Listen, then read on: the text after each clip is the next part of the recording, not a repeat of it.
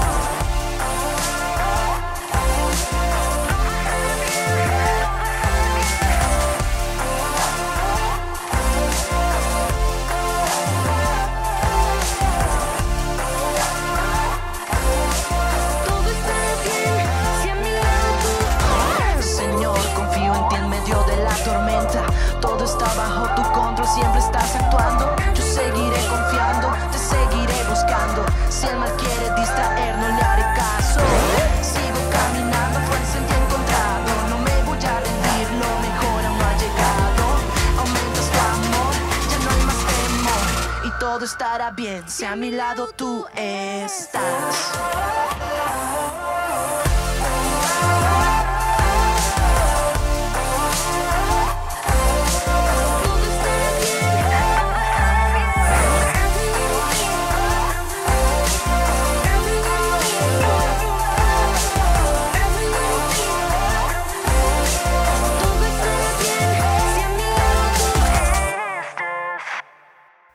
Bienvenidos al episodio número 19 de Atrévete. Tiene que ver mucho en la manera en la cual somos acudidos de alguna u otra manera. El poder de Dios es importante, el poder de Dios es un poder infinito, es un poder que eh, es capaz de cambiar lo, lo incambiable inclusive. Cuando hablamos del poder de Dios estamos hablando de que su poder nos ofrece refugio y reposo. Refugio inclusive cuando sabemos de que nuestra verdadera seguridad reside no en las armas humanas, sino en el poder del Todopoderoso. Todas las otras promesas de seguridad ofrecen falsas esperanzas y son al final inútiles. Cuando hablamos de reposo estamos hablando de que Él no es solo un refugio, sino que es de fácil acceso, de manera que su poder y ayuda estarán siempre a nuestra disposición. Esto nos va a dar paz, esto nos va a dar seguridad y nos va a dar confianza. La presencia de Dios es algo que nosotros eh, tenemos que tomar como un obsequio grande de parte del Señor, ya que su presencia nos da dos puntos importantes. La primera es consolación y la segunda es bienestar. ¿sí? Eh, la escena cambia y ahora es la omnipresencia de Dios más que su omnipotencia, lo que nos trae consolación. ¿Sabe que la presencia de Dios llena de gracia es el retiro seguro de un alma sacudida por la tormenta? Como un cielo de descanso después de una gran tempestad.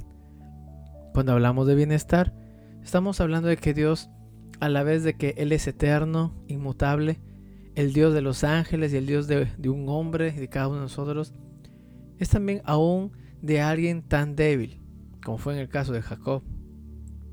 Si a pesar de todos los fracasos de Jacob, el Señor quiere ser su Dios, entonces también querrá ser el Dios nuestro y el Dios de cada débil pecador.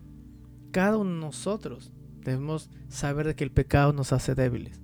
Cada uno de nosotros debemos saber de que el pecado nos debilita y nos lleva a una condición eh, que no es favorable para cada uno de nosotros.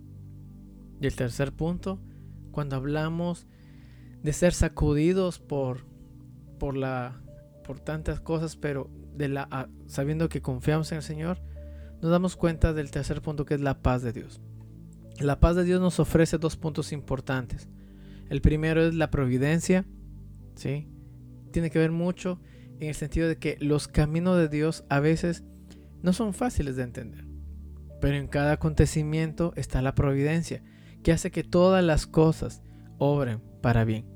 Eso trae paz a un alma azotada por la tempestad. Y segundo, trae protección. ¿Por qué? Porque nuevamente el gozoso refrán que suena como músico al oído de los afligidos. Dios es nuestra segura defensa y protección. Siempre lo será.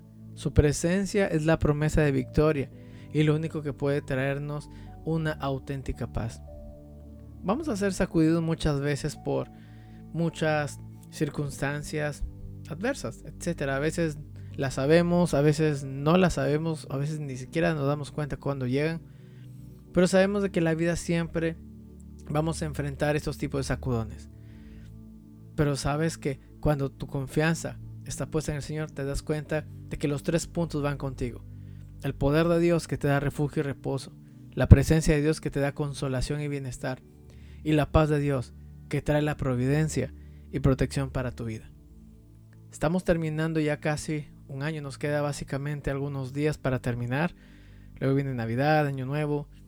Y, bueno, algo que tienes que entender es que es tiempo de atrevernos a seguir confiando más y más en el Señor de que su poder siempre va a estar contigo, de que su presencia siempre te va a acompañar y que la paz de Dios es lo que Él mismo Dios anhela para tu vida.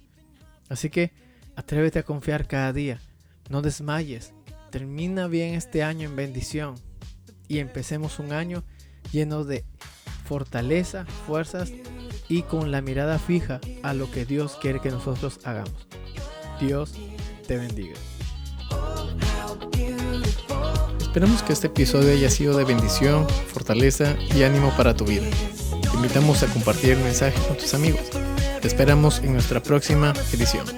Dios te bendiga.